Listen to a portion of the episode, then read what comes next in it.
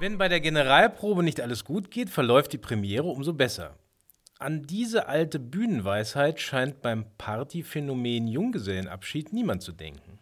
Ein ganzer Dienstleistungssektor lebt inzwischen davon, den Übergang zwischen dem Meer der Möglichkeiten und dem Hafen der Ehe perfekt und unvergesslich zu gestalten.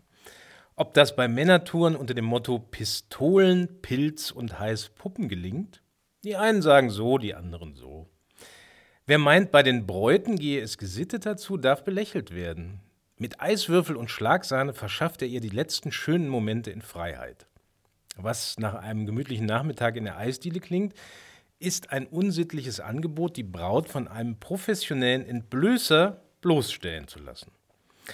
Also doch besser in Würde den nahenden Wechsel des Familienstands feiern? Geht auch, sieht dann aber anders aus. Ein liebes Schlösschen am Brückengeländer anbringen, unter einer Kermit-Maske ein Karnevalslied schmettern oder mit dem Bollerwagen Shopping Queen nachspielen. Der Vorteil, bis auf ein T-Shirt bleibt nicht viel Peinliches übrig und der Kater ist bis zum Polterabend auch wieder weg.